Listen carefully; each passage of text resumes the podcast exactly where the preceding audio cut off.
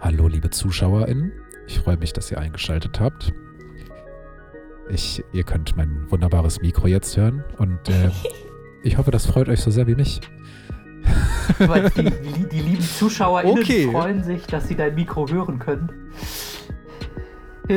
ja, genau, dass ihr mein Mikro hören könnt. Ja, ja, ja, genau.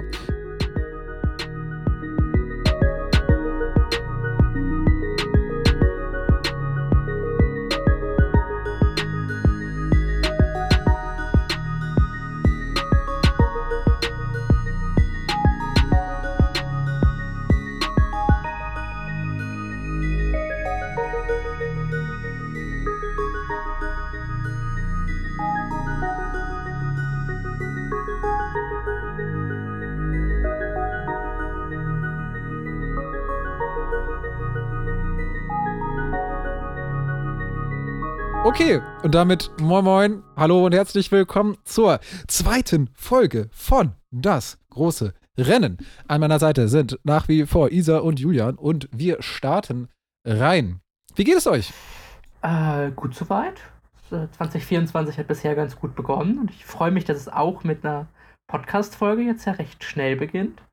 Äh, bin sehr, sehr gespannt darauf. An der Stelle nochmal vielen Dank an alle, die uns Feedback gegeben haben zur ersten Folge. Ihr könnt jetzt ja mal testen, ob wir es irgendwie umgesetzt haben, das Feedback. Wir bemühen uns auf jeden Fall. Lisa, wie geht's dir? Psychisch geht's mir super. Körperlich ähm, ging es mir schon besser. Ich habe äh, euch ja vorhin schon vorgewarnt, ich habe eine kleine Erkältung. Ähm, hoffe, dass sich das jetzt auf die Podcast-Folge nicht zu stark auswirkt, aber also eigentlich geht's mit dem Sprechen. Ich bin, ich habe es nur langsam wirklich satt, weil ich einfach seit einem Monat irgendwie immer krank bin. Dementsprechend waren auch meine Feiertage ein bisschen unentspannt. Aber es geht. Es ging mir schon schlechter und ähm, ich habe richtig Bock auf die Podcast-Folge heute und denke, die wird meinen Mut auch nochmal liften. Sehr nice. Ja, äh, gute Besserung dir auf jeden Fall. Und äh, ich sag mal, alles so wie immer. Ne? Letztes Mal waren Julian und ich äh, äh, bisschen angeschlagen oder vor allem Julian und äh, dieses Mal bist du's. Also, wir sind in guter Tradition unterwegs, denn in allen Folgen bisher hatten wir Krankheit zu verzeichnen. Ähm, wir haben uns heute so, also genau, was Julian schon gesagt hat, wir haben äh, uns euer Feedback zu Herzen genommen. Wie ihr hört, ich bin schon mit äh, meinem tollen Samsung-Mikro unterwegs. Äh, das wird für die beiden anderen auch in den nächsten Folgen irgendwann äh, in die Richtung sich entwickeln. Ähm, das war das Feedback, was ich auf jeden Fall mit so am meisten bekommen habe, dass in der Audioqualität auf jeden Fall noch nachgearbeitet werden kann. Ähm, dementsprechend machen wir das. Ähm, dann wurde uns von einigen gesagt, wir sollten manchmal noch ein bisschen mehr die Grundlagen erklären. Und deswegen machen wir heute so ein bisschen eine Grundlagenfolge. Wir ähm, wollen einfach so ein bisschen die ganz grundsätzlichen Dinge, äh, wie das politische System in den USA funktioniert und wie es vielleicht auch so mit Deutschland vergleichbar ist, äh, für euch einmal anschneiden. Ähm, die ganz, ganz groben Sachen ähm, für eine halbe Stunde. Dann könnt ihr Predictions erwarten, wie dieses Jahr verlaufen wird, weil wir werden es euch natürlich alles schon im Januar verraten, wie das, wie, wie das Jahr äh, laufen wird in unserem großen, in unserer großen Weisheit als Expertin der US-Politik. Äh, dann gibt es äh, kurze News, weil es sind auch wie immer ein paar Sachen passiert, aber es ist gar nicht so wahnsinnig viel im Vergleich äh, zu, den, zu den sonstigen Monaten. Und dann haben wir diesmal eine etwas ausführlichere vielleicht äh, Gossip Corner und wir schließen mit einem Buchtipp. So, dann wisst ihr auch schon mal, was euch diese Folge erwartet. Aber wir starten rein mit Basics. Julian. Genau. Und wir fangen mal wirklich ganz basal an. Ich meine, wahrscheinlich wissen das die meisten von euch auch, aber das politische System der USA ist ja doch sehr anders als das in Deutschland. Ähm, der offensichtlichste Unterschied ist, es ist ein präsidentielles System versus dem parlamentarischen System, das wir in Deutschland haben. Ähm, was heißt präsidentielles System? Das heißt in erster Linie mal, dass der US-Präsident im Gegensatz zu unserem Bundespräsidenten ein sehr starkes Staatsoberhaupt ist, dass er gleichzeitig auch noch Regierungschef ist, äh, also das, was bei uns der Bundeskanzler macht, und äh, dass er nicht vom Parlament gewählt wird, wie bei uns äh, der Bundeskanzler und die Bundesregierung, sondern dass er von den Wählern direkt gewählt wird, beziehungsweise wie direkt das ist, das schauen wir uns gleich nochmal an. Aber zumindest ist das die Theorie. Und äh, der Präsident hat wirklich sehr weitreichende Machtbefugnisse. Das bedeutet zum Beispiel, er kann Menschen begnadigen, er ernennt und entlässt die Ministerin, wobei er für die Ernennung die Zustimmung des Senats braucht. Einer der beiden äh, Kammern des US-Kongress. Ein Punkt, wo Deutschland und die USA sicher gewisse Ähnlichkeiten haben, ist der föderale Aufbau. In Deutschland sind es ja 16 Bundesländer, in den USA sind es äquivalent dazu 50 Bundesstaaten, äh, plus Washington DC, die Hauptstadt, und einige Überseegebiete. Und diese föderale Ebene ist in den USA, würde ich sagen, auch noch mal stärker ausgeprägt als in Deutschland. Also es gibt wirklich viele Themen, die allein die Kompetenz der Bundesstaaten sind. Ähm, und dann noch ein großer Unterschied, der euch wahrscheinlich auch allen bewusst ist, aber um es einmal gesagt zu haben, die USA sind, wir haben auch in der letzten Podcast-Folge schon mal ein bisschen drüber gesprochen, ein Zwei-Parteien-System. Es gibt ein paar kleine Parteien, die aber de facto alle irrelevant sind. Es gibt wirklich nur zwei relevante Parteien, auch nur zwei Parteien, die in dem bundesstaatlichen Parlament vertreten sind oder die den Präsidenten gestellt haben in den letzten 150 Jahren. Äh, was diese zwei Parteien waren, hat so gewechselt im Lauf der US-Geschichte. Also irgendwie der Frühphase waren das andere als jetzt, aber jetzt sind es seit 150 Jahren die Demokraten und die Republikaner. Genau, ich glaube, das war so ein kurzer, ein sehr kurzer Ritt durch die allerwichtigsten Basics des US-Systems. Und dieses Jahr stehen ja auch Präsidentschaftswahlen an. Luca, magst du uns ein bisschen erzählen, wie die so funktionieren? Ähm, wir sind ja quasi schon so ein bisschen dabei äh, und Staaten oder beziehungsweise die Präsidentschaftswahlen werden immer eingeläutet von den äh, sogenannten Primaries. Das hatten wir ja auch schon oftmals im Wortlaut erwähnt in der letzten Folge.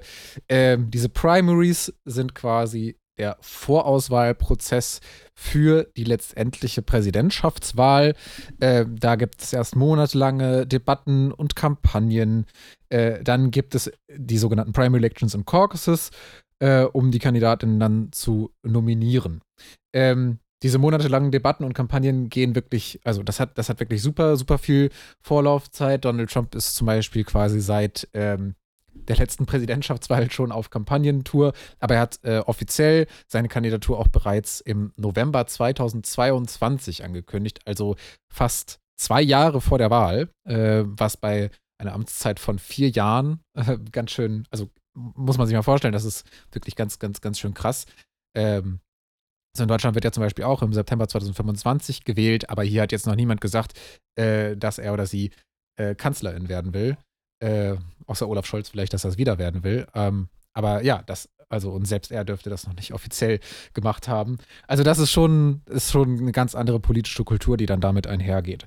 Ähm, genau, dann wie gesagt, wenn, wenn diese Kampagne einmal gelauncht ist äh, oder gestartet ist, dann äh, gibt es die ganzen Debatten, äh, die, in denen wir ja gerade stecken, die sogenannten Primary Debates. Ähm, eine Besonderheit momentan ist, dass sich Donald Trump nicht an denen beteiligt, äh, aber in diesen Debatten wird üblicherweise eben ausgefochten, ähm, oder die haben e-, üblicherweise eine relativ große Bedeutung in diesen Primaries, um äh, die, die, Kandidierenden gegenüberzustellen und äh, sich da eine Meinung zu bilden. Und äh, in den letzten Jahren hat auch zu, haben auch zunehmend Kampagnen größere Rollen gespielt. Also da werden schon Werbespots und so weiter äh, schon für die Primaries äh, geschaltet.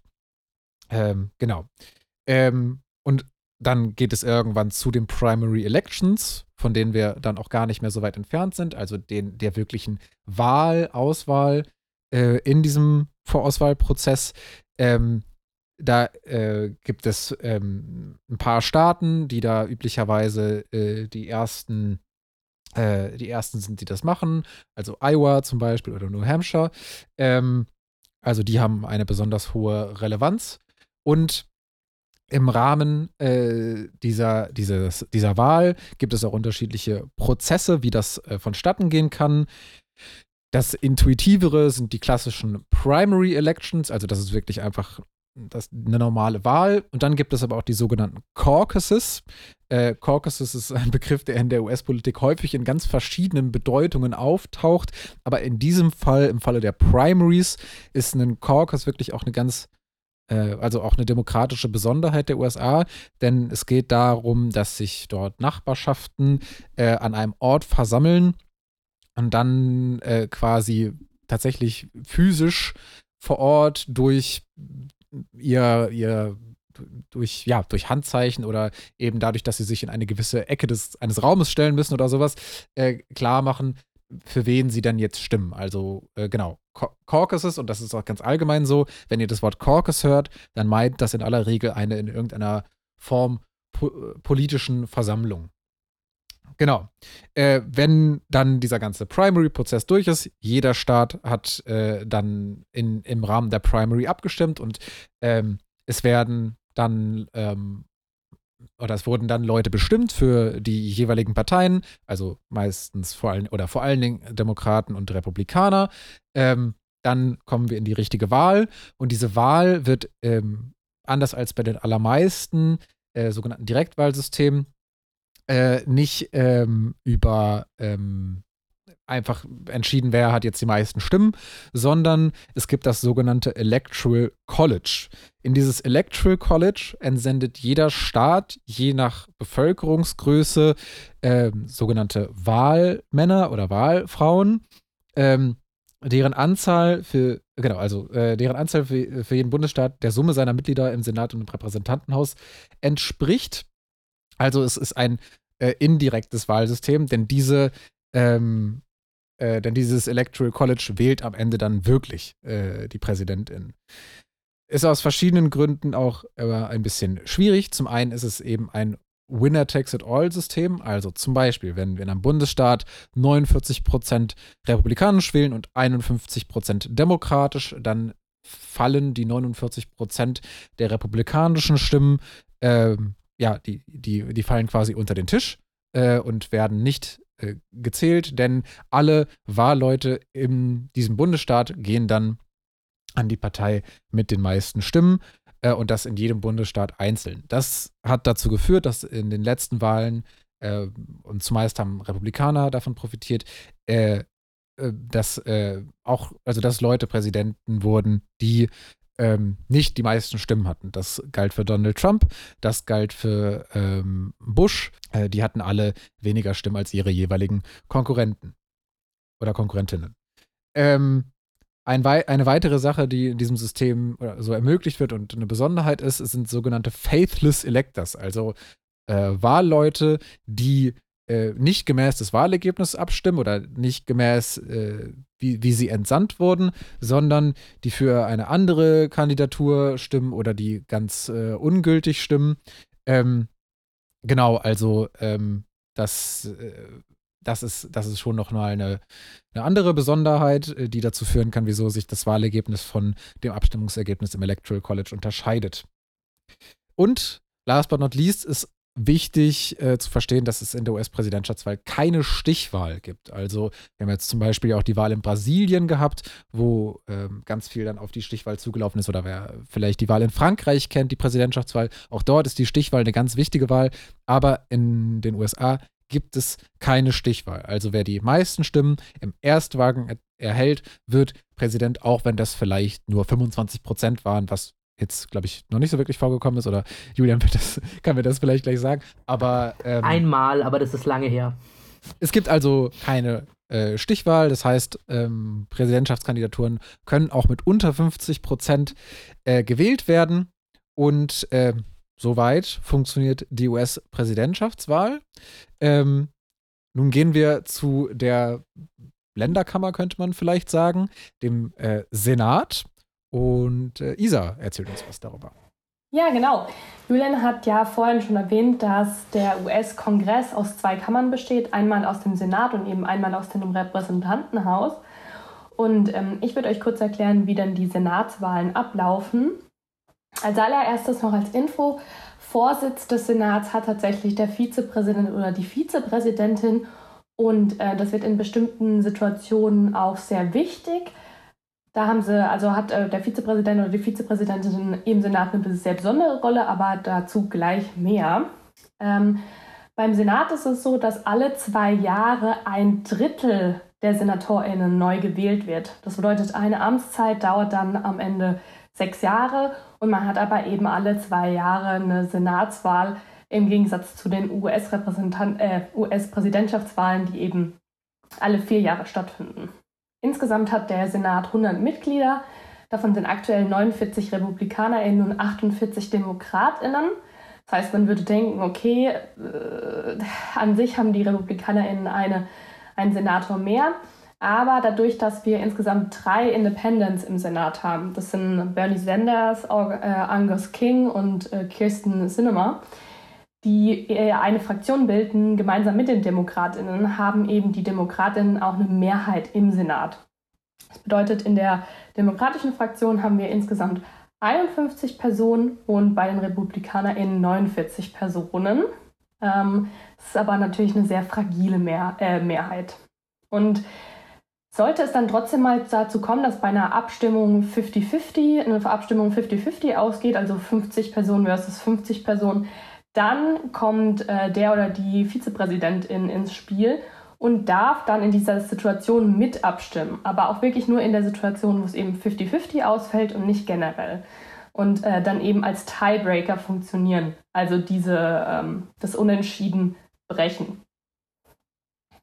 Ansonsten ist es so, dass eben ähm, in den 50 Staaten, die wir in den USA haben, ähm, alle jeweils zwei SenatorInnen stellen die mit einer Mehrheit der WählerInnen in den jeweiligen Staaten bestimmt werden.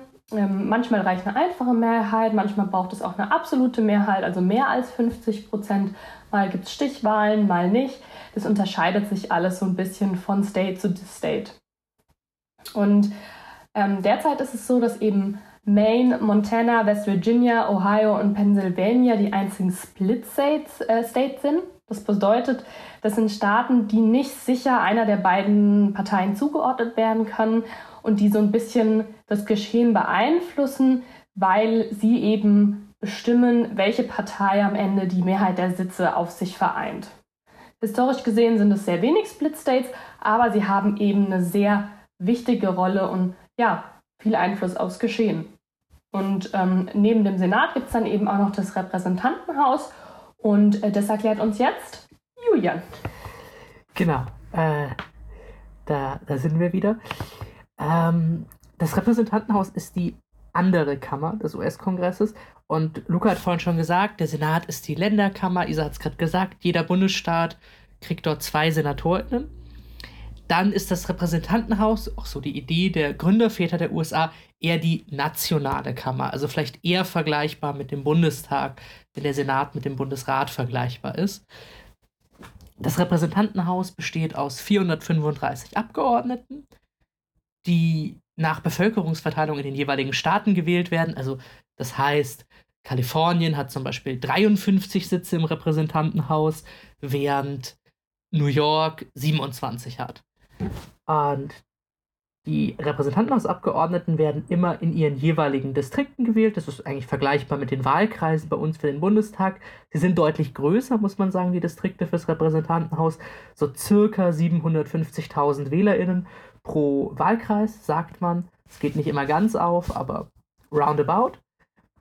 Aktuell stellen die Republikaner eine hauchdünne Mehrheit von 220 Sitzen versus 213 der Demokraten und zwei Sitze sind gerade vakant, weil die Abgeordneten dort zurückgetreten sind.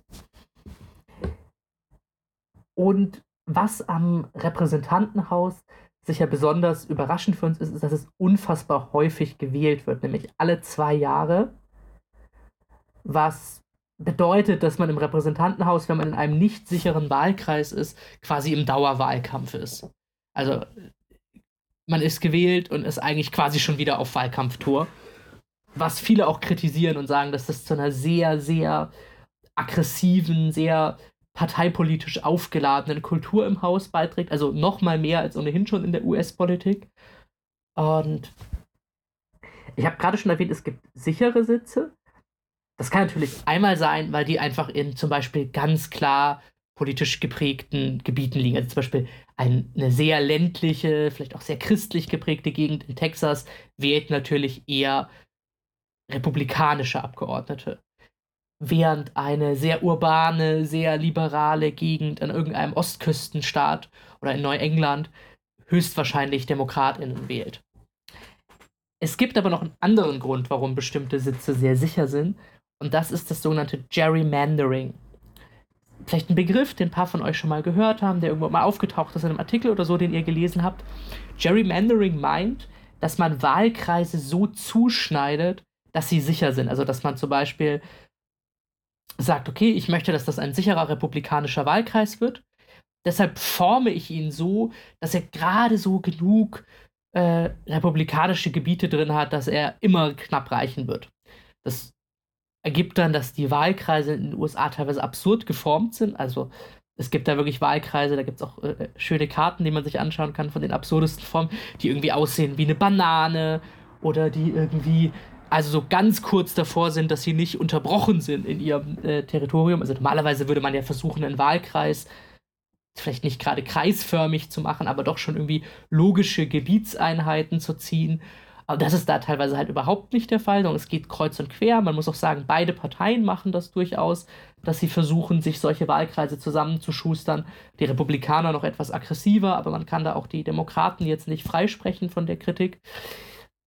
Wer macht das, wenn ich sage Mann? Das machen immer die, die Partei, die die Mehrheit in dem Parlament des jeweiligen Bundesstaates hält. Also zum Beispiel, die Republikaner haben eine riesige Mehrheit in North Carolina, weswegen sie dort gerade die Wahlkreise so neu zugeschnitten haben, dass sie den Demokraten äh, zwei Sitze abnehmen können und halt quasi zwei neue sichere republikanische Sitze kreiert haben. Umgekehrt machen die Demokraten gerade was Ähnliches in New York. Genau, das ist, glaube ich, beim Repräsentantenhaus das Wichtigste, was man wissen muss, dieses Gerrymandering, weil das dazu geführt hat, dass die Zahl der wirklich umkämpften Repräsentantenhaussitze mittlerweile erschreckend gering ist. Und das bildet halt nicht die eigentlich vielen knappen und umkämpften Bevölkerungsgruppen ab, sondern liegt einfach an sehr unfair zugeschnittenen Wahlkreisen. Und ja, das führt dazu, dass auch keine riesigen Mehrheiten im Repräsentantenhaus für die eine oder andere Seite mehr wirklich mö möglich sind und auch diese Chance immer kleiner wird. Also früher gab es auch irgendwie Wahlen, wo am Ende eine der beiden Parteien erdrückende Mehrheiten hatte in der Kammer, was natürlich auch Probleme mit sich bringt, aber es war dann halt der jeweilige nationale Mut gerade. Während es jetzt halt einfach ja, nur noch einen sehr kleinen Anteil an Sitzen gibt, der überhaupt kompetitiv ist. Genau, also ihr seht, ihr seht so ein bisschen, es gibt viel äh, Defizit und viel, was, äh, was man so an der US-Demokratie äh, kritisieren kann. Äh, muss aber auch sagen, es ist eben eine der ältesten äh, Demokratien der Welt und sie ist ähm, auch eine, man würde sagen, eine Top-Down-Demokratie. Also während zum Beispiel in der Europäischen Union alle Staaten vielleicht ihr eigenes äh, System haben, Präsidentialismus, Semipräsidentialismus, Parlamentarismus oder wie auch immer, ähm, äh, ist es in den USA so, dass man eigentlich ein, ein Top-Down-System hat. Also äh, in den USA gibt es die, äh, diese, das Federal Level, also die bundesstaatliche Ebene, und dann sind die ganzen ähm, States ähm, nach diesem System nachgebaut. Also was äh, eine, was, was der Präsident auf der bundesstaatlichen Ebene ist, ist der Gouverneur oder die Gouverneurin auf, äh, auf State-Level. Äh, dann gibt es eben auch ein State House oder ein State Senate. Ähm, also das heißt, äh, da äh, ist das, also auf Staatenebene ist das System quasi gespiegelt und wie wir gerade schon gesagt haben, Föderalismus ist in den USA nochmal äh, wichtiger als, als ähm, in äh, Deutschland und die Macht, die die Bundesstaaten haben, die vereint sich sehr, sehr stark dann auf die Gouverneure und Gouverneurinnen, die äh, super wichtig sind. Ein weiteren Kritikpunkt, den man, glaube ich, bei der US-Politik einfach machen muss, ist Kampagnenfinanzierung. Äh, ich habe es jetzt gerade, glaube ich, sogar parat. In Deutschland ähm, sind, ist so das Maximum an Parteigroßspenden, also Großspenden, Spenden über 50.000 äh, Euro, die, die, so gemacht werden, äh, kumuliert über eine Legislaturperiode so um die 10 Millionen. Das hat, glaube ich, mal die CDU 2017 äh, äh, erhalten. Aber ähm, es, es, es, handelt sich im Vergleich zu den USA da wirklich um extrem kleine Summen. Äh, da, in den USA werden wirklich Milliarden in Wahlkämpfe gesteckt und das ist, da es auch keine staatliche Parteienfinanzierung gibt, im Wesentlichen privates Geld. Äh, und privates Geld kann wirklich fast ohne, also es gibt rechtlich gesehen theoretisch schon Einschränkungen, aber praktisch fast ohne Einschränkung äh, in diese Kampagnen gebracht werden. Und einmal als ein Beispiel habe ich mir äh, die Super PACs rausgesucht, die auch viel äh, kritisiert wenn, werden. Die können von ähm, Interessengruppen gebildet oder Firmen oder sowas gebildet werden.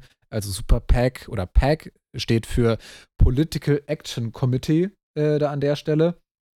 Ähm, genau, und darin können eben Spenden für Kampagnen gesammelt werden äh, und äh, das auch dann, dann wieder an Kampagnen ausgeschüttet äh, werden. Super PACs haben den Vorteil, dass sie nicht direkt an spezifische Kandidaturen gebunden sind, sondern sie können wirklich einfach äh, Geld sammeln und von sich aus für die Kandidaturen werben, für die sie, die sie gerade für richtig erachten, äh, können das dann auch an mehrere Kandidaturen gleichzeitig ausschütten. Ähm, und es gibt keine Einschränkung für die Herkunft dieser Gelder. Ähm, also, das äh, ist sowas, was in Deutschland zum Beispiel gar nicht möglich wäre und in den USA wirklich, wirklich ein großes äh, Problem darstellt. Ähm, weiterhin, und das haben wir ja gerade schon so ein bisschen gesagt, das ist auch das Problem, was alle Mehrheitswahlrechte so ein bisschen an sich haben, ähm, sind, zählt nicht jede Stimme in den USA gleich viel. Äh, dadurch, dass eben viele Stimmen durch dieses Winner Takes It All Prinzip äh, unter, äh, unter den Tisch fallen, ähm, ist es eben so, dass nicht jede Stimme gleich viel zählt. In Deutschland wird das mehr oder weniger verhindert äh, durch das Verfassungsgericht. Aber in den USA, äh, und das hat, das haben die meisten Mehrheitswahlrechte so an sich, ist das äh, nicht so. Und ich, also da gibt es in der Politikwissenschaft auch eine ausführliche Debatte darüber, ähm, ob jetzt Mehrheitswahlrecht super schlimm ist oder nicht.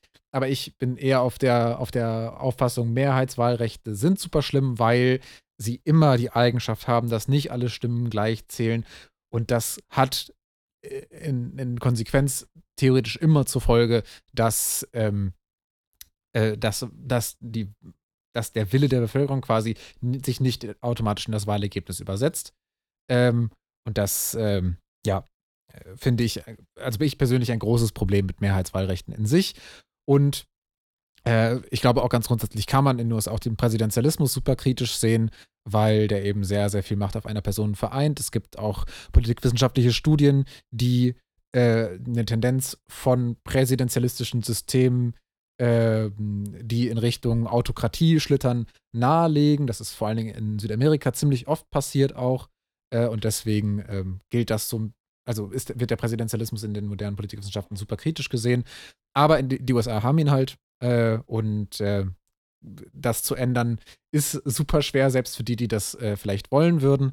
Ähm, ja, und äh, deswegen kann man, glaube ich, ganz, ganz äh, schamlos sagen, die Demokratie in, den USA hat äh, super viele Defizite, aber um die zu erkennen, muss man vielleicht einmal das System verstanden haben, wie es denn funktioniert. Und es gibt nun mal auch viele in den USA, die einem einfach Quatsch über das politische System erzählen, auch die äh, Republikaner, ähm, die selber dieses System, so wie es ist, sehr stützen, ähm, erzählen zum Beispiel allen immer, wie korrupt und wie kaputt dieses System ist und was weiß ich. Äh, dabei profitieren sie eigentlich selber primär davon, dass dieses System ihnen zu Pass kommt. Und äh, das, ähm, ja, kann man auch mal im Hinterkopf haben. Eine so, Ergänzung noch kurz, jetzt, sorry. Äh, ja. Ein, ein Kritikpunkt, der, glaube ich, noch, noch wichtig ist tatsächlich, ist, dass dieses System extrem dazu beiträgt, Wahlbeteiligung zu drücken. Also einmal, weil es tatsächlich, aber das können wir vielleicht noch in einer gesonderten Folge besprechen, in einigen Bundesstaaten tatsächlich aktive repressive Maßnahmen gibt, um Wahlbeteiligungen zu drücken. Aber auch einfach, weil dieses System für ganz viele WählerInnen extrem demotivierend ist. Wenn ich zum Beispiel Demokrat bin und in einem Bundesstaat lebe, der eine solide republikanische Mehrheit hat, lohnt es sich für mich eigentlich fast nicht wählen zu gehen, außer um halt meinen Unmut zu registrieren weil sowohl alle Electoral College Votes des Bundesstaats für den republikanischen Präsidentschaftskandidaten draufgehen werden, der Senatssitz garantiert an einen Republikaner geht und wahrscheinlich auch mein lokaler Repräsentantenhaussitz von den Republikanern gehalten wird.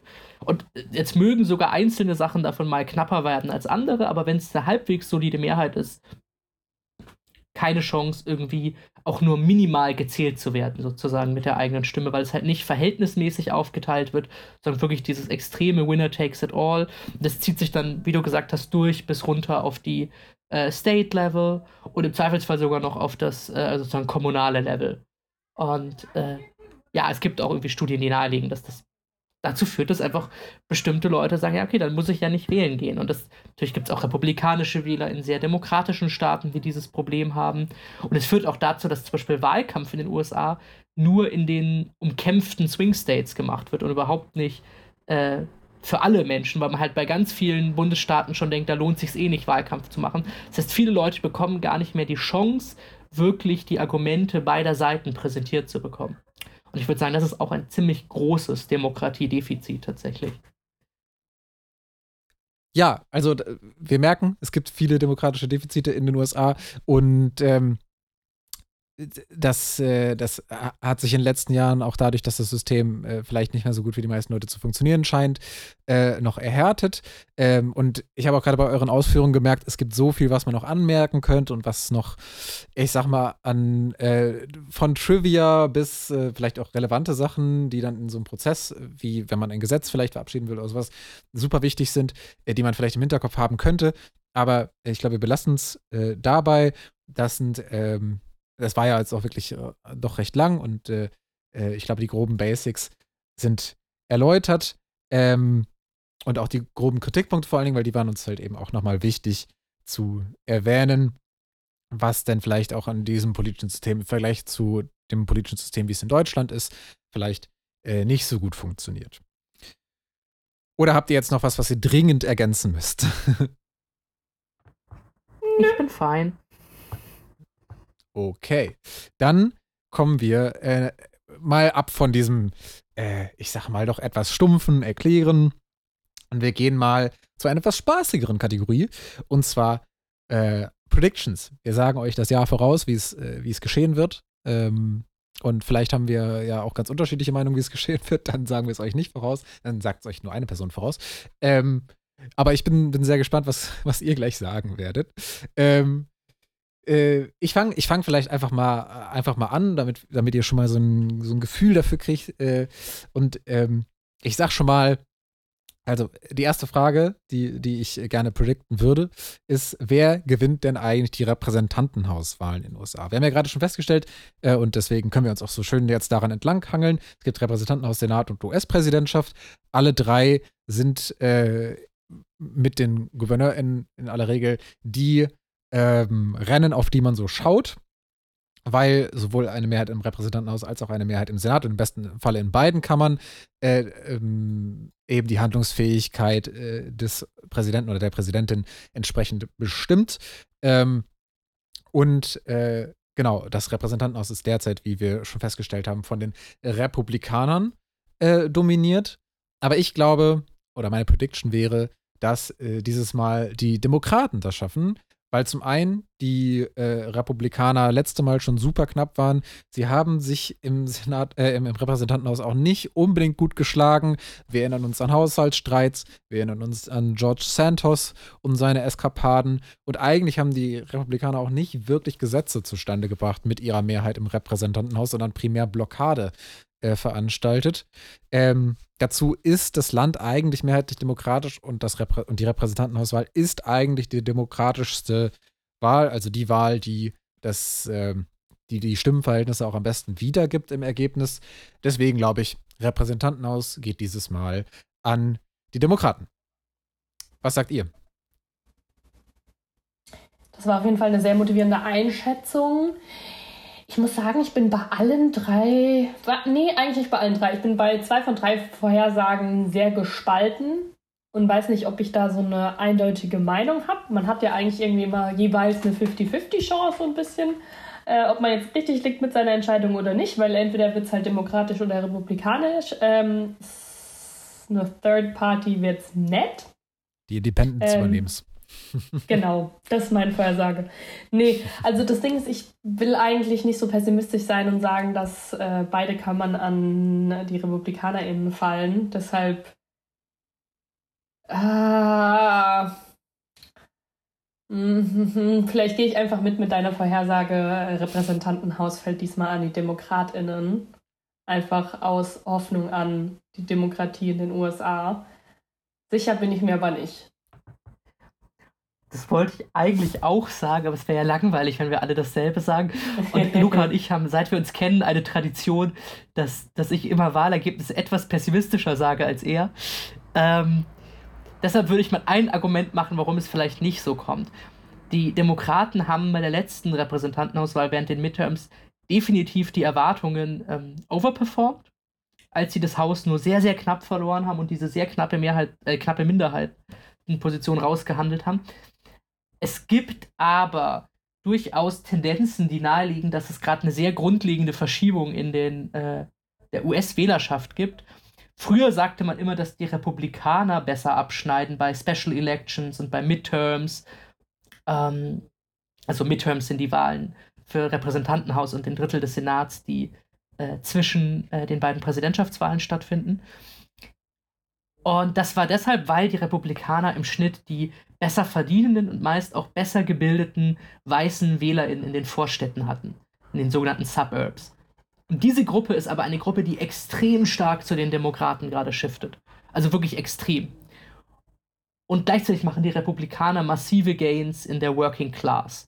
Und zwar leider nicht nur in der weißen Arbeiterschicht, sondern wirklich in der generellen Arbeiterschicht. Deshalb könnte ich mir vorstellen, dass die Demokraten eigentlich eher ein sehr, sehr gutes Ergebnis für sich in den Midterms rausgeholt haben. Und gerade wenn vielleicht die beiden anderen Wahlen in die Binsen gehen sollten, auch beim Repräsentantenhaus Probleme bekommen könnten. Deshalb sage ich mal, auch wenn ich auch natürlich ganz stark hoffe, dass es nicht so ist, die vorsichtige Prognose, es könnte auch weiterhin eine republikanische Repräsentantenhausmehrheit sein. Ich möchte noch einmal dagegenhalten, weil ähm, ich, hab, ich, ich, ich glaube wirklich auch, dass, dass äh, den Demokraten vor allen Dingen ein Bundesstaat sehr zu Pass kommt und den hast du auch eigentlich schon erwähnt, nämlich New York. Ähm, letzte Mal hatten, äh, hatten die Republikaner äh, mit ihrem Gouverneurskandidaten vor allen Dingen extrem viel Bonusstimmen äh, auf das Repräsentantenhaus. Äh, Lee Selden war das damals und die demokratische äh, Kandidatin galt als recht schwach. Aber eigentlich ist New York wie man vielleicht auch erwarten würde, ein sehr progressiver demokratischer Bundesstaat. Ähm, und sie haben dann viele Sitze, wie zum Beispiel auch den von George Santos, etwas überraschend verloren, sehr, sehr schwach performt. Und ich glaube, das ist ein Sondereffekt, äh, den die Republik mit dem die Republikaner sich letztes Mal ehrlicherweise noch ein bisschen gerettet haben. Äh, obwohl sie eigentlich sehr, ein sehr schlechtes Wahlergebnis für ihre, für ihre Erwartung hatten. Äh, und deswegen glaube ich, ähm, ja, New York äh, hat einen großen Einfluss auf diese Repräsentantenauswahlen, weil die Republikaner dort viele Sitze verlieren werden. Ja. Eine sehr in-depth äh, Prediction. Aber äh, ja, wir sind ja hier auch äh, ein Fachpodcast, deswegen. ähm, ja, ich weiß nicht, möchte, möchte jemand von euch den Senat erstmal jetzt einleiten? So, ich habe jetzt eben angefangen, jetzt seid ihr mal dran. Isa, möchtest du? Ich meine, du hast den Senat ja auch gerade vorgestellt, da bist du prädestiniert voranzugehen. Ja. ich bin da genauso aufgeschmissen wie vorher eigentlich, weil, also wie gesagt, ich möchte nicht so pessimistisch sein, aber ich glaube, beim Senat würde ich echt damit gehen und zu sagen, dass da die Mehrheit wieder wechselt und dass sie diesmal eben an die RepublikanerInnen fällt, dadurch, dass wir eben so eine ich meine, demokratische Mehrheit ist jetzt nicht sonderlich gefestigt. Klar, wir wählen nur ein Drittel des Senats neu und nicht irgendwie den kompletten Senat. Ähm, aber ich wäre da so pessimistisch und sage, der fällt diesmal an die RepublikanerInnen. Okay, da darf ich jetzt wenigstens mal reingehen und optimistisch sein und halte dagegen. Lieben ich sage, äh, wir werden ja auch noch irgendwann eine Folge machen, wo wir die wichtigsten äh, Senate Races äh, besprechen werden und ein bisschen erklären werden, wie da so der Stand ist. Aber bei den Senatsrennen, viel mehr als bei den Repräsentantenhausrennen, würde ich sagen, zählt, wie gut oder schlecht sind deine Kandidatin oder dein Kandidat. Das zeigen auch immer wieder äh, Studien und Wahlen. Da achten die Leute mehr auf die Person und nicht ganz so sehr auf die Partei. Also schon auch, aber weniger. Und ich würde einfach sagen, die Demokraten haben verdammt gute Leute am Start für diese Wahl. Gerade in den Sachen, wo es richtig knapp wird und auch Leute, die schon wirklich in ganz schwierigen Situationen äh, Dinge gerettet haben. Ich nehme mal als ein Beispiel Sherrod Brown, das ist der demokratische Senator von Ohio. Ohio ist ein früherer Swing State, der mittlerweile sehr fest in republikanischer Hand ist. Da gewinnen die Demokraten eigentlich nicht mehr so viel. Und Sherrod Brown hat dem aber eigentlich bisher immer widerstanden, diesem Trend, und ist einfach sehr beliebt. Und es gibt ein paar solcher Beispiele und deshalb sage ich die Demokraten, es wird eine sauknappe Kiste und ich glaube, es wird 50-50 am Ende. Aber ich glaube, sie, wenn sie die Präsidentschaft halten, halten sie ihre Senatsmehrheit. Spannend. Also, das finde ich interessant, weil ich hätte, jetzt, jetzt bin ich nämlich tatsächlich mal in der pessimistischeren Rolle als du. Ich gehe, äh, gehe nämlich auch so ein bisschen mit, mit Isa äh, und sag, äh, ich glaube auch, dass die Republikaner das schaffen. Äh, aus, aus eigentlichem, also, und ich hätte, hätte gedacht, dass du es auch so siehst, äh, deswegen finde ich es ganz spannend. Ähm, die Demokraten haben im Senat einen super, äh, super, ja, eine super schwere Wahl vor sich, glaube ich, oder viele super schwere Wahlen. Ähm, zum einen werden sie auf jeden Fall einen Sitz verlieren. Äh, darüber hatten wir ja letztes Mal auch schon so ein bisschen gesprochen. Joe Manchin aus West Virginia äh, wird nicht mehr antreten und damit ist der Senatssitz aus West, West Virginia so, also wirklich zu 99 Prozent in republikanischer Hand. Und dann gibt es ganz, ganz viele Races, äh, wo die Demokraten, wenn überhaupt nur knapp gewinnen können, während republikanische Sitze eigentlich fast gar nicht angegriffen werden können. Die Demokraten werden das versuchen, aber das wird super, super schwer. Und dann gibt es äh, dann auch in den einzelnen Rennen noch so Schwierigkeiten, wie das potenziell Kirsten Cinema, ähm, obwohl sie aus den Demokraten ausgetreten ist, trotzdem noch mal antreten könnte äh, und einen wesentlichen Teil der demokratischen Wählerinnenschaft dann bei sich in Arizona äh, mitziehen könnte, sodass am Ende des Tages in einem ohnehin schon sehr umkämpften Staat die Republikaner die Nase dann deutlicher vorn haben. Äh, und da es, wie wir gerade schon gehört haben, eine super, super knappe Mehrheit ist, also eigentlich ja 49, 51 und ein Sitz geht ja schon verloren, ähm, müssen die Demokraten eigentlich nur einen Sitz verlieren, um dann in der Minderheit zu sein. Ähm, beziehungsweise, wenn sie die Präsidentschaftswahlen verlieren, sind sie bei einer 50-50 auch in der Minderheit. Ähm, weil wir, wie gesagt, ja den Tiebreaker haben durch äh, die Vizepräsidentin oder Vizepräsidenten. Und deswegen, also es wird super brutal, also brutal schwer für die, für die Demokraten, da ihre Mehrheit äh, im Senat zu verteidigen. Deswegen, ich glaube da nicht so richtig dran. Aber es, ist, es freut mich sehr, also weil es ist ja auch einfach spannend, äh, Julia, dass, dass äh, du der Meinung, dass du genau der entgegengesetzten Meinung wie äh, Isa und ich äh, äh, bist und dass wir es auch so genau unterschiedlich begründen. Ja, das ist sehr gut. Wollen wir dann, dann mache ich hier mal den Anfang zur Präsidentschaftswahl. Kommt wahrscheinlich das, wo alle, die gerade zuhören, die ganze Zeit sind, so jetzt redet endlich mal über die Wahl, die wirklich auch alle interessiert. nein. äh, hm? Was ist nein? Nein, wir hängen euch noch über ein paar Klippen. also wir können gerne noch über einzelne Senats ja, Races ja, ja. sprechen.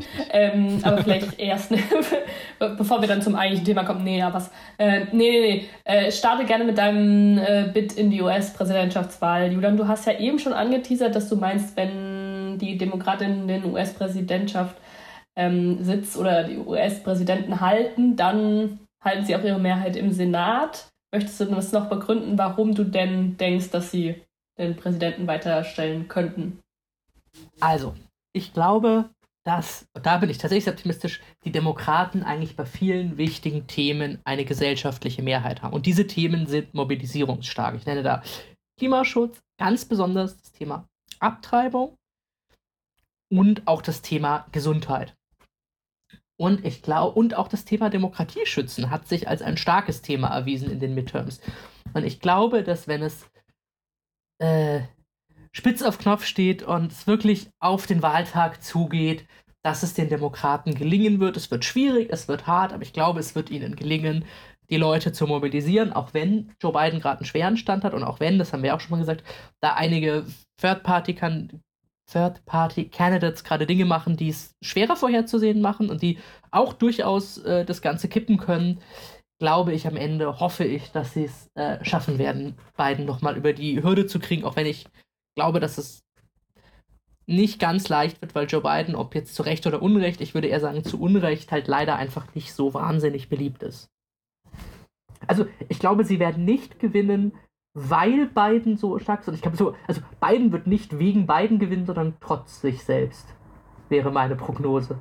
Einfach über die Themen und darüber, dass am Ende, das zeigen ja auch alle Studien, doch einfach sehr, sehr viele Menschen nicht Donald Trump nochmal im Weißen Haus haben wollen.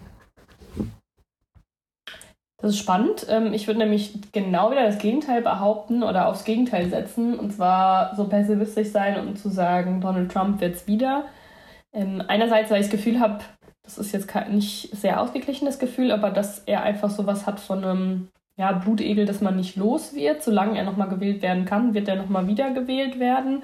Äh, vielleicht bin ich da ein bisschen vorgeschädigt, was halt ähm, seine erste Wahl anging, weil da auch niemand gedacht hat oder viele Stimmen gesagt haben, er wird es nicht, er wird es nicht, die Leute wollen ihn nicht, der hat keine, keine Expertise, keine politische Expertise und ist generell ein totaler Großkopf ähm, oder Kotzbrocken. Und ähm, ich glaube einfach, dass ja viele Personen emotional geleitet wählen werden. Und ich glaube, was Trump kann, ist Emotionen zu schüren und ähm, dass einfach sehr viele verschiedene Aspekte da, dafür oder dazu führen, dass er irgendwie von Leuten als ja als so Lichtfigur betrachtet wird. Äh, vielleicht auch so ein bisschen, da, da kommen wir ja gleich drauf äh, zurück, dass er ja auch in zwei Staaten jetzt erstmal, ja, man kann nicht sagen, von den Primaries ausgeschlossen ist, weil eben darüber der Supreme Court entscheiden muss. Aber auch das gelingt ihm ja so zu drehen, von wegen, hey, die sind hinter mir her, weil die wissen, dass ich ihnen gefährlich werden kann. Die wissen, dass wir eigentlich recht haben. Und durch diesen Spin, ich glaube, kriegt er es einfach hin, auch nochmal die, die restlichen Stimmen, die er eben braucht, ähm, auf sich zu vereinen. Plus wenn man eben die aktuellen Umfragen anguckt, hat Biden echt super schlechte Werte. Und ähm, ich bin politisch einfach mittlerweile so pessimistisch, dass ich sage, es wird wieder Trump, weil wichtige Themen und da die richtigen Positionen in der Politik irgendwie nach meinem Gefühl nicht mehr oder aktuell nicht ausreichen, um Mehrheiten auf sich eben zu sichern. Ja. Ja, vielen Dank dir. Jetzt kann ich nämlich auch optimistisch sein. ähm, also, äh, beziehungsweise es gibt äh, allen Grund auch zu vermuten, dass äh, Joe Biden es nicht schafft. Äh, das, also es gibt, gibt auch viele Argumente dafür, dass Joe Biden es nicht schafft. Äh, das finde ich auch. Aber mh, hm, ich, also ich habe auch das Gefühl, gerade wird alles etwas sehr pessimistisch gesehen, weil die Umfragen nicht gut sind äh, und weil die Demokraten auch in Themen gerade in Umfragen schlecht dastehen, in denen sie nicht schlecht sind. Äh, und üblicherweise, und das könnt ihr euch, also falls ihr irgendwie Nachrichtenpodcasts äh, im Vorfeld der, äh, der ähm, US-Wahl hören werdet, dann werdet ihr folgenden Satz super oft hören. It's the economy stupid. Das wird euch, werden euch alle, alle, alle äh, deutschen BerichterstatterInnen über die US-Wahl äh, mehrfach um die Ohren hauen, diesen Satz. Äh, weil er aber auch eine gewisse Wahrheit äh, enthält, nämlich dass wirtschaftliche Themen am Ende des Tages wahlentscheidender sind, als äh, man so denkt. Und zum Beispiel Themen wie Demokratie, äh, Themen wie auch Abtreibungsrechte oder sowas, die können Leute dazu motivieren, zur Wahl zu gehen, auf jeden Fall. Oder auch äh, soziale Themen. Aber ich glaube nicht, dass sie am Ende des Tages mehrheitsgebend, äh, zumindest nicht in den USA, sind. Und äh, sondern Wirtschaft äh, spielt immer eine erstaunlich große Rolle, wo sich danach der Wahl alle fragen, warum denn jetzt auf einmal? Und äh, nun würden viele sicherlich auch argumentieren, ja, aber Joe Biden hat ja super schlechte Umfragewerte bei Wirtschaft oder was weiß ich. Ja, aber tatsächlich ist die wirtschaftliche Lage der USA extrem gut. Äh, es gibt äh, so, also super wenige Arbeitslose. Ähm, die USA hat die Inflation extrem gut weggesteckt. Die Inflation wird ja auch weiter zurückgehen. Währenddessen hatten die USA halt ähm, zwar diese technische Rezession, aber keine richtige Rezession. Also die Wirtschaft äh, war kurzzeitig am Schrumpfen, aber sie haben das äh, eigentlich ziemlich gut überstanden. Und ähm, strategisch hat Joe Biden die USA in der Wirtschaftspolitik eigentlich sehr gut aufgestellt. Vor allen Dingen, wenn man eben den Inflation Reduction Act anschaut, den Joe Biden ja auch äh, immer wieder zu verkaufen sucht und äh, zu zeigen versucht, was er denn da eigentlich für ein Glanzstück an Politik auch äh, abgelegt hat, äh, der ja auch zum Beispiel europäische Staaten extrem unter Druck setzt. Ähm, und ich glaube, ähm, da geht es nicht dass das, oder ich glaube, dass äh, diese Politik sich nicht, sich in ihrer Wirkung auf die Wahlurne nicht so sehr in Umfragen messen lässt, sondern dass das einfach am Ende des Tages, ähm, ja, äh, sich, sich, sich nur an der, an der Wahlurne äh, niederschlägt. Ähm, deswegen, ich glaube, Joe Biden gewinnt tatsächlich über die Wirtschaftsthemen. Eine These, die, glaube ich, die Demokraten gerade noch nicht so sehen würden. Aber wir werden sehen. Wir werden sehen. Ich bin sehr gespannt. Und jetzt habe ich noch, äh, würde ich euch noch bitten, eine weitere Prediction zu machen über das Jahr, die vielleicht jetzt nicht so auf, ähm, auf der Hand liegt oder die vielleicht äh, auf jeden Fall nicht so, nicht so simpel ist, äh, wie äh, wer gewinnt die Präsidentschaftswahl. Ähm, weil ich glaube, ich glaube, Donald Trump, ähm, also habe ich ja gerade gesagt, verliert die Präsidentschaftswahl und er sitzt im Knast, während er sie verliert. Das glaube ich auch. Das wäre, meine, das wäre meine Prediction für 2024. Also Ende des Jahres ist die Welt wieder in Ordnung. Äh, wer weiß. Aber ja, das, äh, genau, weiß nicht. Was, was denkt ihr? Trotzdem noch mit Fokus auf die US-Wahlen oder sollen wir so ein allgemeines Bingo für 2024 eröffnen? Also auf, auf die USA würde mir reichen. Wenn du jetzt sagst, okay. äh, Beyoncé stirbt, geht das auch. Keine Ahnung. Mm. Es gibt so vieles, was man sagen könnte, ne? Auch. Aber. Die, möglich die Möglichkeiten sind mannigfaltig, das stimmt. Ich sag einfach, was ich mir so insgeheim erhoffe.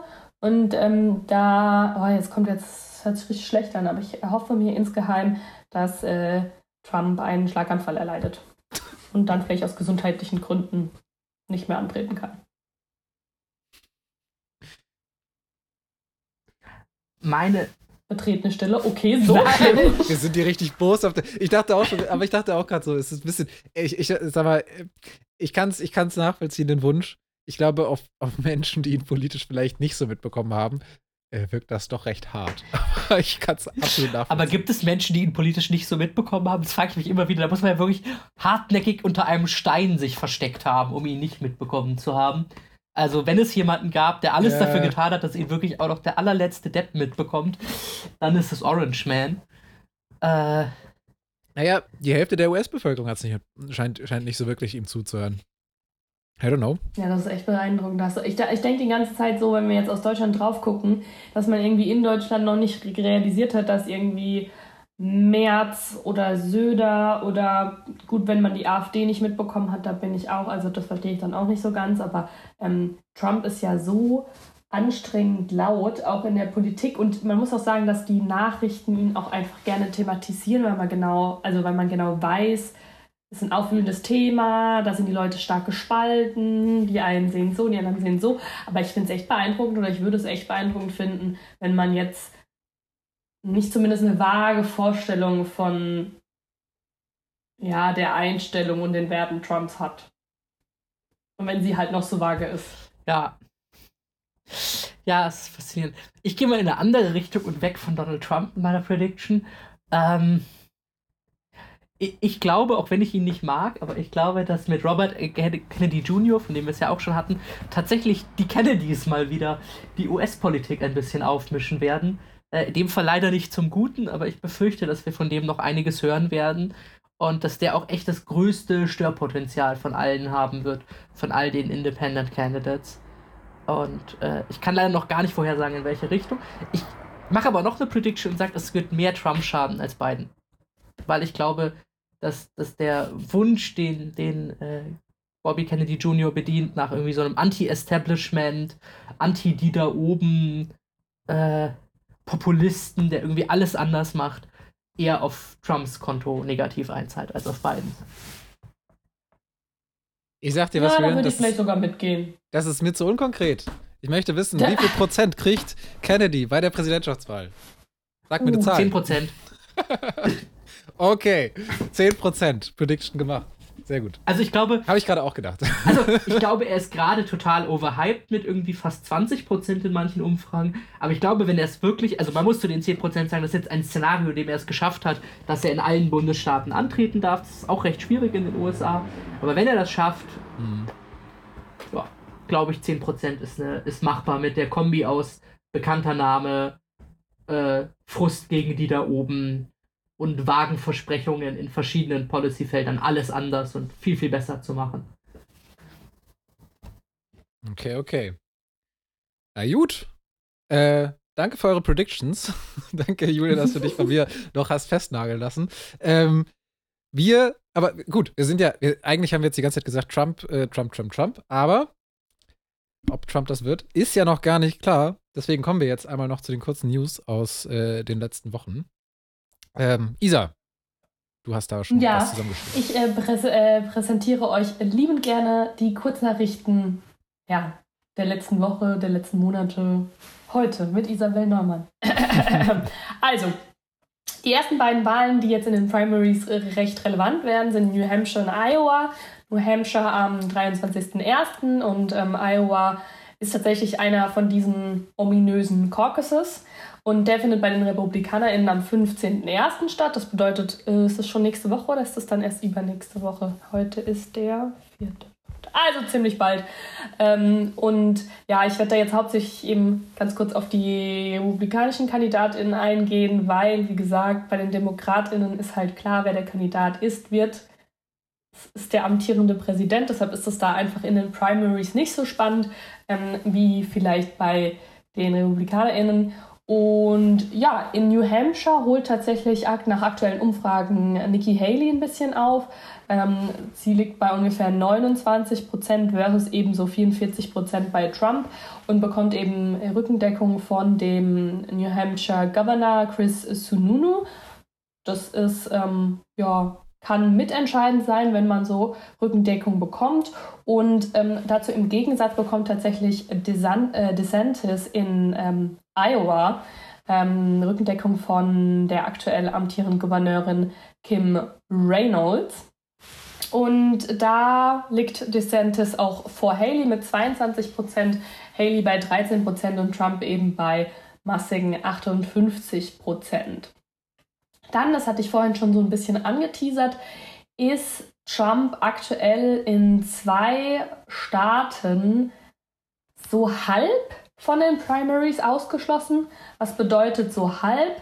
Ähm, naja, in Colorado hat der dortige Supreme Court, also auf ähm, State-Ebene, ähm, entschieden, dass Trump eben nicht zur Verfügung steht oder nicht gewählt werden dürfte in den Primaries. Sie haben das begründet mit dem 14. Amendment der US-Verfassung ähm, und da genauer mit der Section 3, die eben besagt, dass Menschen, die zuvor einen Eid geschworen haben, die Verfassung zu schützen und dann sich in einem, an einem Aufstand oder einer Rebellion beteiligen, kein öffentliches Amt bekleiden dürfen.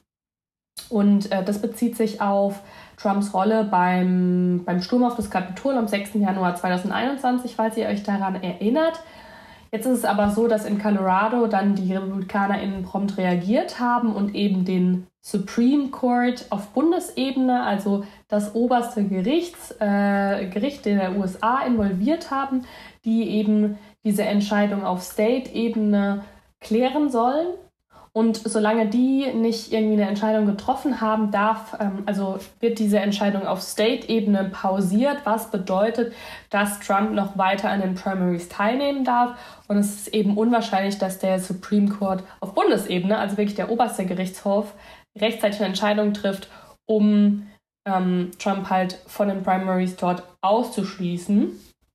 Zusätzliche Info, jetzt ist es tatsächlich auch leider so, dass die Richter in Colorado, die für die Entscheidung zuständig sind, ähm, aufgrund von Drohungen unter Polizeischutz stehen. Und wir haben eine ähnliche Situation in Maine. Da ist es nämlich so, dass die Staatssekretärin Shanna Bellows, die ist Demokratin, ähm, ebenfalls entschieden hat, Trump von den Primaries auszuschließen mit einer ähnlichen Begründung wie in Colorado. Und das ist besonders relevant, weil eben Maine als Swing State, als Swing State gilt, der nicht eindeutig irgendwie in demokratische oder republikanische Hand fällt. Ähm, dementsprechend hat eben die Supreme Court Entscheidung für Maine eine größere Bedeutung als für Colorado, weil Colorado klassisch den DemokratInnen zugeordnet wird. Ganz kurze Erklärung dann noch zum Supreme Court. Was ist der Supreme Court eben? Das ist, wie gesagt, oberster Gerichtshof der USA, hat insgesamt neun Mitglieder und die werden eben auch von dem Präsidenten ernannt und zwar auf Lebenszeit. Das bedeutet, das ist einfach eine sehr lange ähm, amtierende Phase oder Amtsphase, äh, bis da wieder ein neues Na Mitglied nachrücken kann. Und so eine Ernennung bestimmt dementsprechend so Entscheidungen, juristische äh, Entscheidungen auf lange Zeit. Drei der aktuellen Mitglieder wurden von demokratischen und sechs von republikanischen Präsidenten ernannt.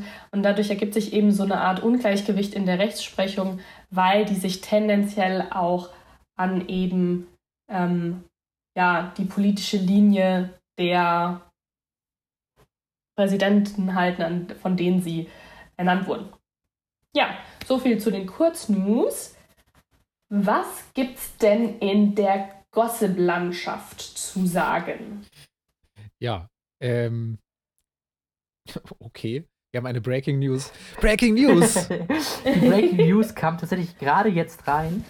Ähm, dass ein Untersuchungsausschuss des Repräsentantenhauses hat laut äh, dem führenden demokratischen Mitglied in diesem Ausschuss äh, Belege, Beweise gefunden, herausgefunden über die letzten Monate, dass Trump während seiner Präsidentschaft circa 8 Millionen Dollar von ausländischen Regierungen an seine Firmen gezahlt wurden oder dass er die darüber erhalten hat.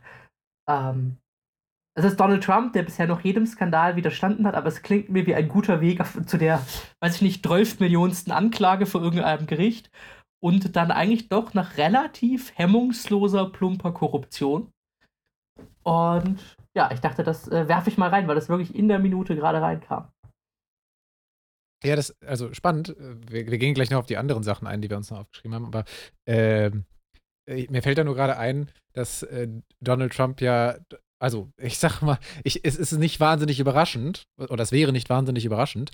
Ähm, Donald Trump ist ja zum Beispiel auch gerade vor einem Zivilgericht äh, mit der ganzen Trump Organization, ähm, weil er seine, äh, seine Besitzstände oder die Besitzstände des, äh, der Trump Organization äh, überbewertet haben soll.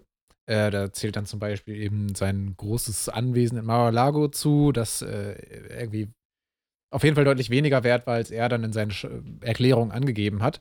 Ähm, und er hat diese Erklärung auch auf Basis dessen erstellt, weil ihm angeblich äh, auch ich glaube, in, in, der Zeit seiner Präsidentschaft, äh, saudische und auch, äh, ich glaube auch russische, ich möchte jetzt hier nichts Falsches erzählen, aber äh, so ungefähr, ich meine, saudische waren auf jeden Fall dabei, äh, Geschäftsleute ähm, den Kauf dieses Grundstücks in Aussicht gestellt hatten zu einem komplett überhöhten Preis. Und diesen Preis hat er dann aber dem Grundstück gegeben, zumindest hat er es so begründet, ähm, was äh, auch, auch wild war. Ähm, aber ja, es klingt auf jeden Fall nicht unter, unter, unter dem, was ich von Trump auf jeden Fall bisher gehört habe, was Finanzen angeht, nicht so wahnsinnig äh, absurd.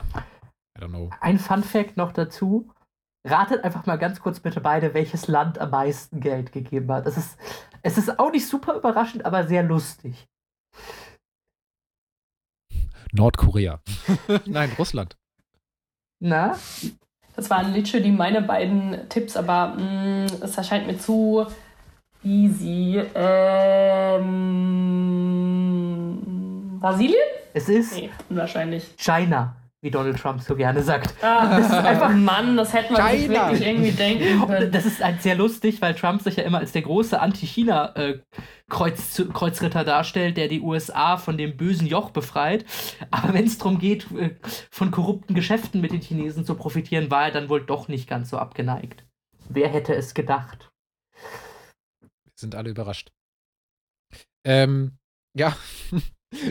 das, aber gut, wir hoffen, dass es nicht nur Gossip ist, sondern vielleicht ist es ja, oder was, was heißt, wir hoffen es, aber also es wäre natürlich tragisch, wenn der US-Präsident bestechlich ist, aber auf der anderen Seite, ich, äh, ich bin nicht wäre nicht wahnsinnig überrascht, wenn Donald Trump auch noch, also auch noch bestechlich wäre. Ähm, aber ähm, ja, wenn das vielleicht nicht nur Gossip ist, sondern eine tatsächliche Nachricht, wäre es ja sehr spannend. Wir haben aber tatsächlich auch noch richtigen Gossip. es geht um Sex und Politik.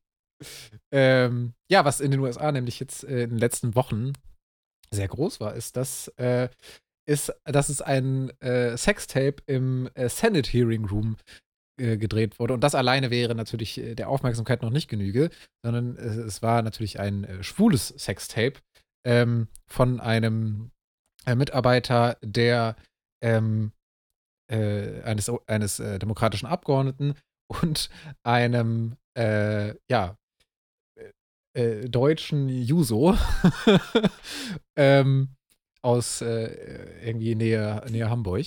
Ähm, Wie? Mein Stand war, dass er aus Ludwigsburg, also Ah, ja, dass, stimmt, nee, er, recht. dass er der ehemalige Vorsitzende der Jusos im Kreis Ludwigsburg sein, gewesen sein soll. Ja, ja, nee, hast du, hast du vollkommen recht. Ähm, ich glaube, ich glaub, für die beiden ist das, ist das actually super bitter. Also die werden, glaube ich, gerade beleidigt. Also ich möchte, möchte nicht in deren Haut stecken. So. Ähm, ich sag mal, und es ist auch vielleicht nicht das Klügste, äh, ein, ein, ein, also wenn, wenn man schon ein, ein Sextape im, im, im Senate Hearing Room äh, unbedingt äh, drehen muss, dann ist es vielleicht danach, also nicht das Klügste, das danach in einer, in einer, äh, in einer Gruppe zu posten, was die wohl gemacht haben sollen. Oh, Aber- wirklich? Ich ja, wollte ja. gerade sagen, wenn du im, äh, in einem US-Senat, also in einem Raum des US-Senats Sex hast, dann sollst du vielleicht kein Sextape dazu drehen. Aber okay. Ja, also, ich weiß nicht, vielleicht solltest du auch grundsätzlich nicht unbedingt, also, weiß ich, jeder Person ihren Kink, ne, aber, aber ist jetzt auch nicht, das ist jetzt auch nicht der feinste Move im Hearing Room, äh, Sex haben zu müssen. Aber ja, a- auch alles, was dann darauf noch folgt, äh, spricht nicht von wahnsinniger Klugheit. Ähm, ja, aber auf jeden Fall. I want judge, though. I want judge. okay. Äh, fair. Ähm, ja, aber auf jeden Fall war das in den USA super groß. Äh, das war ging gefühlt durch alle Medien und äh, also ganz schön tough auf jeden Fall. Ähm, aber auf jeden Fall bester Gossip. Absolut. Ich finde es nur fast auch ein bisschen übertrieben, was daraus gemacht wird. Also ja, eignet sich meiner Meinung nach als so guter Aufhänger für die Bild, um irgendwie so einen Skandalartikel zu schreiben. Den haben sie auch veröffentlicht. Aber ich finde auch irgendwie gibt es wichtigere Sachen, als dass dann irgendwie so ein junges, schwules Pärchen halt Sex in einem US. Also ja, toller Aufreger, aber dass dann irgendwie die Forderungen so teilweise, ich weiß nicht, irgend so, der, der Chuck Sch- Schumer hat. Nee, nee, Derek Van Orden hat wohl äh, gefordert, dass es eine überparteiliche Verurteilung des Sexvorfalls gibt und irgendeine also, äh, Strafverfahren eingeleitet oder also juristisches Verfahren eingeleitet. Ich denke nur so, ja, okay, aber irgendwie kann man es auch übertreiben, gibt schon Wichtigeres meiner Meinung nach. Mein absolutes Highlight ist nur, dass unser ja, Lieblings- US-Politiker ebenfalls kommentiert hat, George Santos nämlich, und der meinte dann, ja, man soll hier jetzt nicht das Opferlamm spielen hm, und die beiden oder der Porno-Darsteller solle doch bitte zugeben, dass er Mist gebaut hat. Ja, hat Mist gebaut, aber Ja. who is George Santos to judge? Ja, ich weiß nicht, es gibt auch, also wir, wir, kann, können wir schon mal ankündigen, wir haben in zwei Wochen eine ganz tolle äh, Special-Episode dann endlich mal zu George Santos, also die wird jetzt, wird jetzt quasi die nächste Folge sein, die hier erscheinen wird. Ähm, aber äh, George Santos hat auch momentan ein ganz wildes Interview gegeben äh, und der, er ist wirklich sehr, sehr groß darin, andere Menschen äh, für ihr Handeln zu verurteilen, während er selbst ein offensichtlicher Hochstapler ist und äh, Menschen also wirklich Menschen um ihre Existenz betrogen hat. Ähm, ja, und da, ich glaube, dass das ähm, fängt auch diesen Fall vielleicht so ein bisschen ein. Also natürlich ist es äh, entwürdigend äh, für, für den Senat. Ich glaube, das kann man auch so sagen. Aber ich finde, äh, wie du schon gesagt hast, so es gibt Wichtigeres in, in den USA. Ähm, und weiß ich nicht, die, die, die Takes, die ich so am allermeisten dazu gelesen habe, oder ich glaube, Yahoo hat das, glaube ich, sogar so geschrieben, ähm, in das im, äh, im, ähm, im Senat, äh, nee, in dem Raum ein äh, äh, Mitarbeiter eines US-Abgeordneten äh, gef wurde, in dem sonst das amerikanische Volk gef wird. Und äh, ja, ich weiß nicht, damit, damit, dann sollte man, sollte man sich fragen, auf welche Form des Geschlechtsverkehrs man sich vielleicht fokussieren mag. Ähm, naja. Gut, wir haben noch eine andere News. Äh, oder ähm, habt ihr noch was, was zu der Story? Nee, wie gesagt, ich glaube, also es ist funny als News, aber es gibt Wichtigeres. Julia, willst du noch was dazu sagen oder stimmst du zu? Das war, das war, Oder kicherst du nur im Hintergrund? Das war wirklich ein definitiv, äh, es gibt Wichtigeres. So, let's move on. ja, okay. Sehr, sehr viel wichtiger ist, Rudy Giuliani ist bankrott. Äh, Rudy Giuliani, ähm, wer ihn nicht kennt, er ist ehemaliger Bürgermeister von New York. Äh, vor allen Dingen äh, relativ bekannt rund um 9-11 geworden. Äh, und er ist dann irgendwann äh, Anwalt von Donald Trump geworden und äh, zählte so zum Kernteam von ihm. Es gibt da auch, ich weiß gar nicht, ich will jetzt gar nicht anfangen. Es gibt so viele Geschichten über Rudy Giuliani, die irgendwie witzig und absurd sind.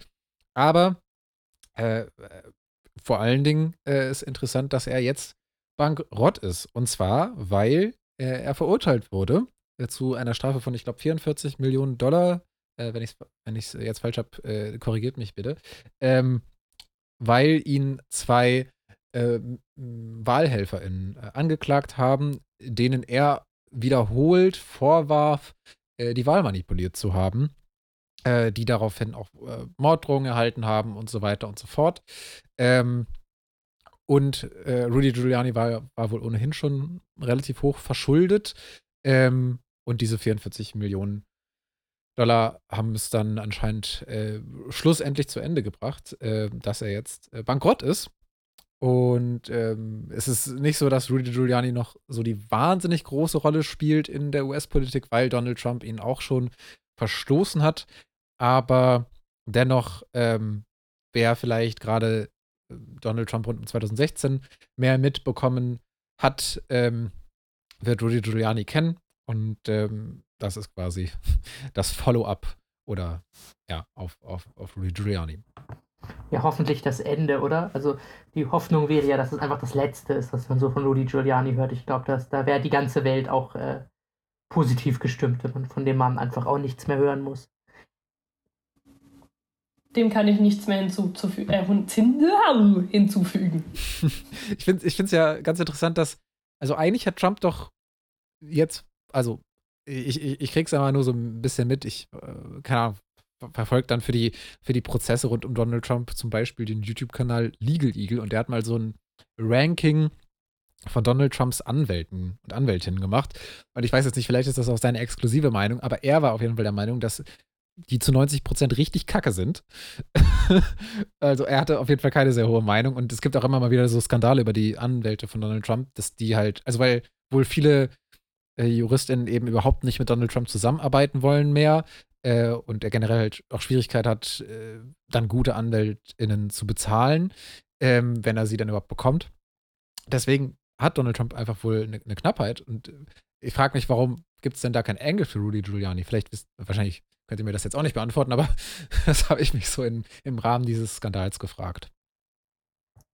Ich würde vermuten, dass ein Anwalt, der am Ende weitere Prozesse produziert, grundsätzlich eher schwierig ist. Also auch in, in juristischer Laie, aber also ich sage so, wenn ich einen Anwalt hätte und dann kriege ich mit, dass der selber wegen dem Zeug, das er in meinen Prozessen erzählt, eigene Prozesse am Hals hat, würde ich mich auch fragen, ob die Person gerade so unfassbar hilfreich ist.